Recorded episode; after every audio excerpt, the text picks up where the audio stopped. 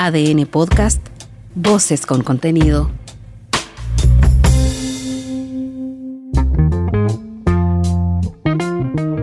Hola, soy Mauricio Hoffman y este es Punto Aparte, un espacio de análisis sobre las noticias en las que vale la pena detenerse y dar una segunda mirada.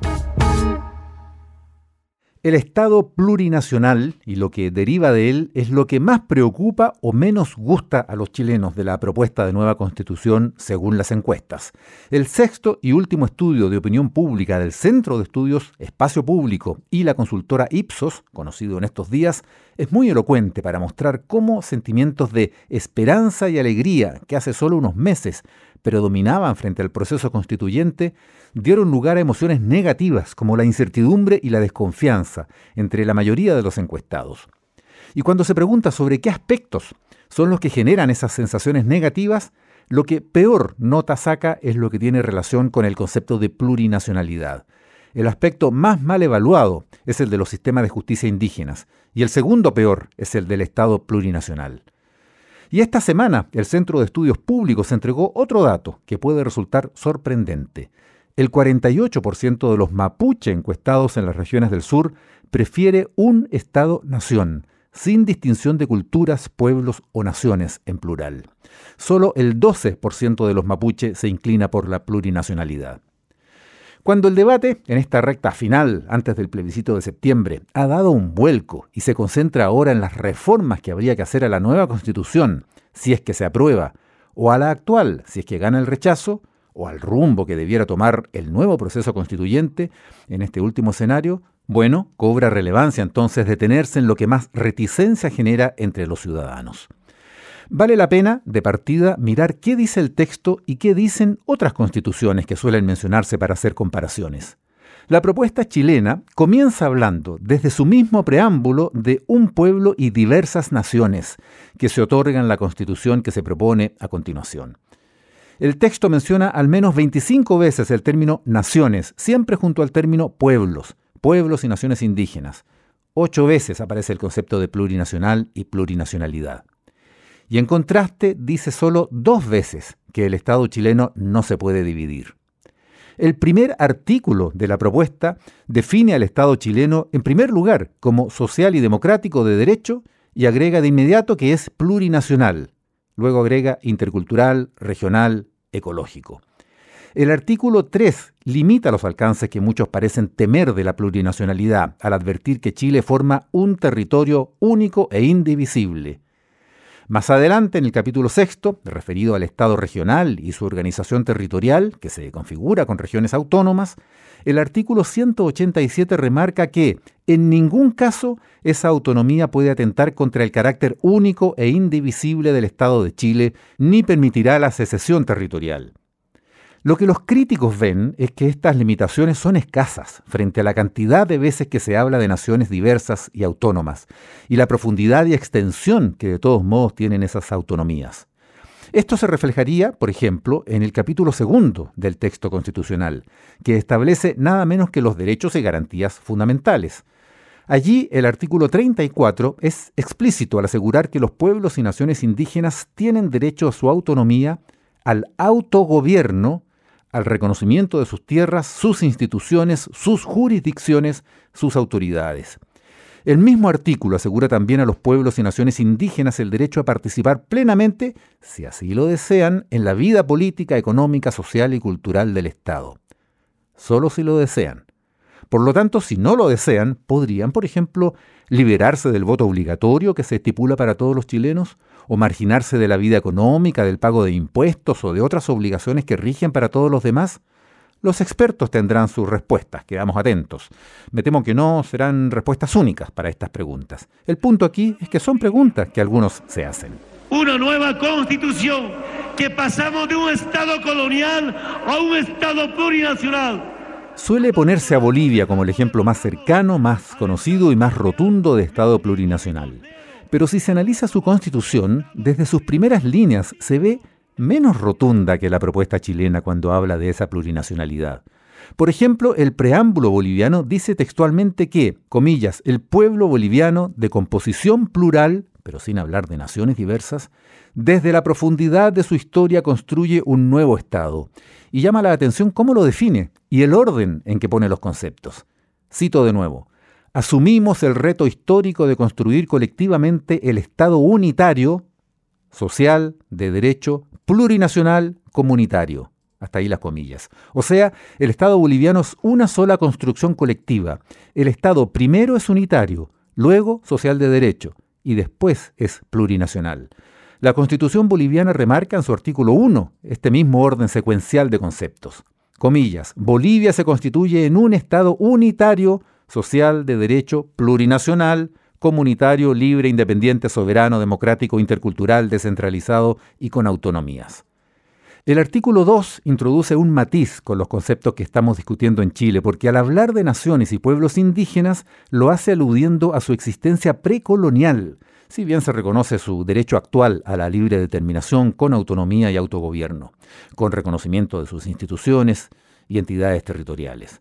Y el artículo 3 en Bolivia aporta otro matiz de diferencia con el texto chileno, cuando parte diciendo, la nación boliviana, una sola, aunque esté conformada por pueblos y naciones originarias. Por último, la Constitución de Bolivia tiene un capítulo dedicado a definir los derechos de esas naciones originarias.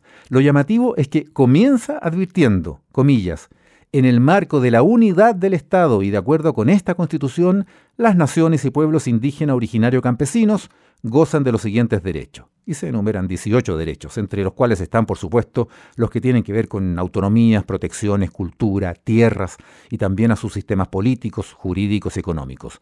Los pueblos indígenas bolivianos tienen derecho a ser consultados también cuando se prevean medidas administrativas o leyes que puedan afectarlos. Ahí hay una semejanza con el texto chileno. Algunos han mencionado los países federales como casos de autonomía regional casi asimilable a la plurinacionalidad aunque estirar así los conceptos pueda llevar a equívocos. Argentina, por ejemplo, donde las provincias en la práctica son estados, con sus propios gobiernos e incluso sus propios parlamentos provinciales. Yo, Alberto Ángel Fernández, juro por Dios, la patria y sobre estos santos evangelios, desempeñar con lealtad y patriotismo el cargo de presidente de la Nación. Presidente de la Nación, decía ahí Alberto Fernández cuando asumió. En su preámbulo, la Constitución argentina es elocuente para poner en primer lugar la unidad de la nación antes de mencionar siquiera el federalismo que no aparece en esa introducción. Comillas, nos, dice textualmente, los representantes del pueblo de la nación argentina, la nación argentina, reunidos en Congreso General Constituyente por voluntad y elección de las provincias que la componen, en cumplimiento de pactos preexistentes con el objeto de construir la Unión Nacional y así sigue, describiendo la inspiración que constituye esa nación en singular. Y en su artículo primero queda claro que el sistema federal es la forma en que se organiza el Estado argentino, que reivindica en primer lugar esa unidad. Cito de nuevo, la nación argentina adopta para su gobierno la forma representativa republicana federal. O sea, más que un Estado que se descompone en naciones diversas, Argentina se autodefine como un conjunto de provincias que, al contrario, se unen para formar un solo Estado y una sola nación. Y estamos hablando, dicho sea de paso, del más poderoso de nuestros vecinos.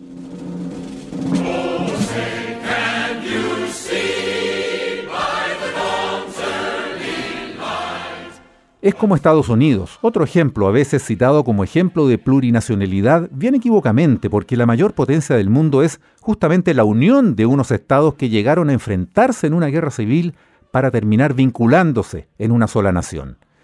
El único otro país del mundo, junto con Bolivia, que suele citarse como país declaradamente plurinacional, es Ecuador.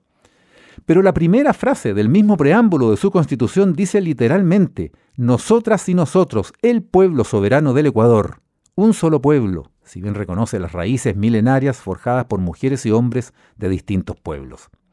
En otras palabras, los distintos pueblos están en los orígenes, y Ecuador se define hoy a sí mismo como un Estado constitucional de derechos y justicia, social, democrático, soberano, independiente, unitario, y luego agrega intercultural, plurinacional y laico.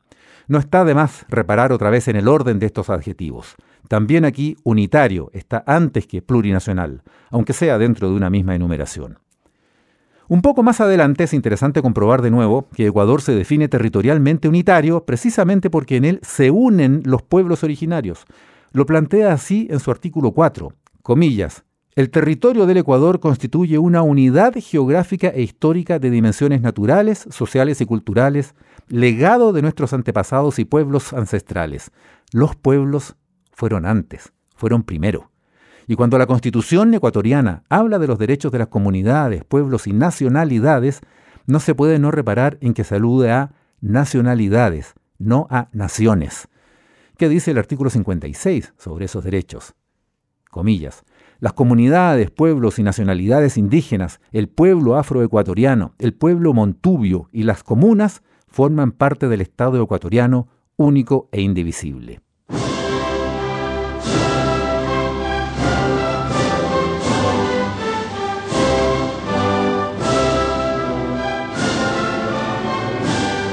Y esto nos lleva a España, que algunos han descrito como otro ejemplo en el mundo desarrollado de un Estado plurinacional, aunque no se autodefine así. Quienes lo plantean en esos términos se refieren a la coexistencia en España de verdaderos países dentro de un país, al punto que conocemos a uno de ellos precisamente como tal, País Vasco, Euskadi o Euskal Herria.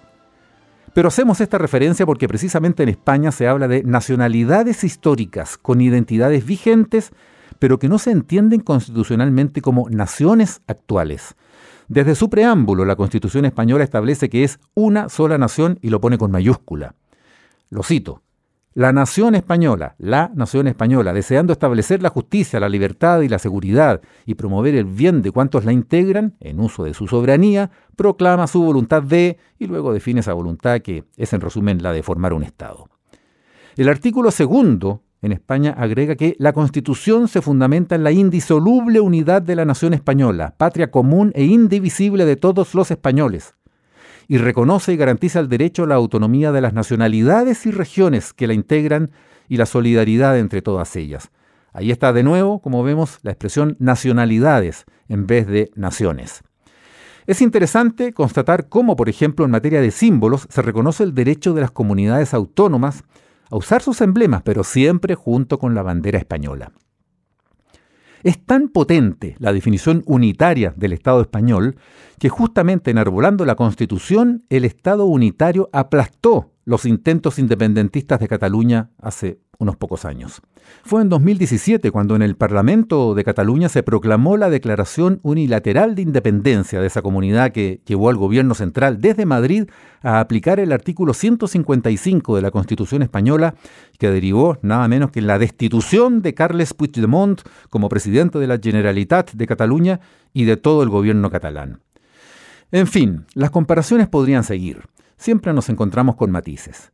Los estados normalmente proclaman aspiraciones de descentralización, las metrópolis buscan dar autonomías a sus provincias y territorios, pero hay muy escasos ejemplos en el mundo de concepciones plurinacionales de un mismo estado.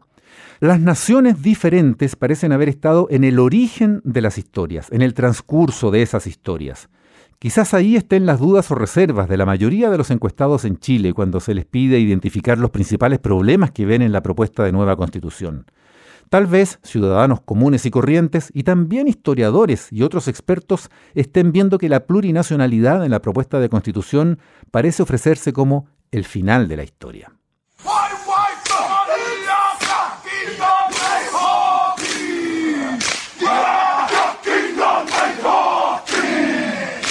Se menciona también a Nueva Zelanda y Canadá como modelos de países plurinacionales. Difícil, porque Nueva Zelanda ni siquiera tiene constitución como tal, conforme a su tradición de origen británico, de derecho construido en la jurisprudencia a lo largo de la historia.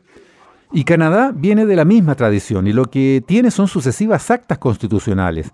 Lo que proclama como definición fundamental es el multiculturalismo, no la plurinacionalidad.